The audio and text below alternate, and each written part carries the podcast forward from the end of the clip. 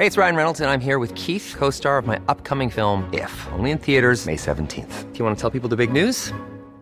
All right, I'll do. Sign up now and you'll get unlimited for $15 a month in six months of Paramount Plus Essential Plan on us. Mintmobile.com slash switch.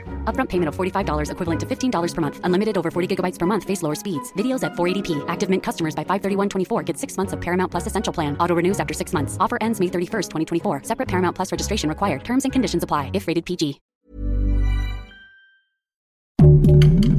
Heraldo Podcast, un lugar para tus oídos. ¿Harto de que te roben horas de sueño cada año por el cambio de horario? Pues esto está cerca de terminar. Esto es Primera Plana de El Heraldo de México.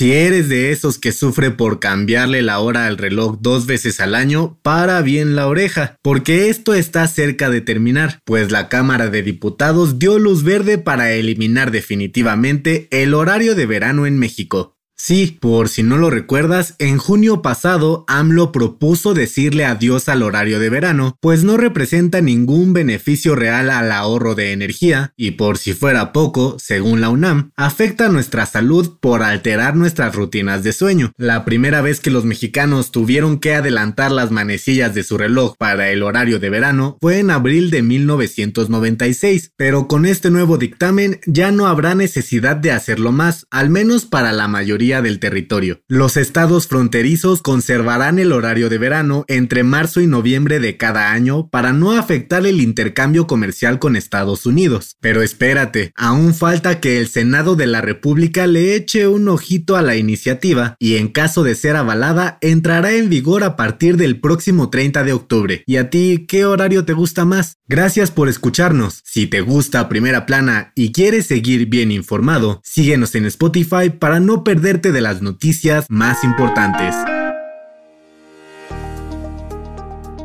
¿Te dolió la cartera este mes? El tren de la inflación nada más no se detiene y aunque el gobierno de López Obrador y cientos de empresarios han luchado fuerte por detenerla, según el INEGI en septiembre se ubicó en 8.76%. Ante este duro panorama para los bolsillos de las familias mexicanas, el Banco de México decidió apretar un poco la tasa de interés una vez más, llevándola a un nivel de 9.25%, la más alta desde 2008. ¿Y qué significa esto? En pocas palabras, con este aumento, usar dinero sale más caro. Los préstamos o créditos se elevan y pagas más intereses, por lo que se busca que la gente gaste menos y se fomente el ahorro. Con esta medida, las autoridades buscan detener la inflación en el país, aunque según los expertos podría ser hasta la segunda mitad de 2024, cuando la economía se tome un respiro. En otras noticias, la Fiscalía General de la República presentó los resultados de la investigación sobre el desplome del helicóptero de la Marina que dejó 14 elementos fallecidos y uno más herido durante la captura de Rafael Caro Quintero el pasado 15 de julio y aseguraron que cayó por falta de combustible y no por ataques externos. En noticias internacionales, este jueves el Registro Nacional de Escocia dio a conocer el certificado de defunción de la reina Isabel II y reveló que la causa de su muerte fue la vejez. Además, informaron que falleció a las 3.10 de la tarde, hora local, más de tres horas antes de que la familia real lo diera a conocer al público y prensa. Y en los espectáculos, la Academia Mexicana de Artes y Ciencias Cinematográficas anunció que la nueva película de Alejandro González Iñárritu, Bardo, falsa crónica de unas cuantas verdades, será su candidata para buscar la nominación al Oscar en nombre de México en 2023. El dato que cambiará tu día. Thanks.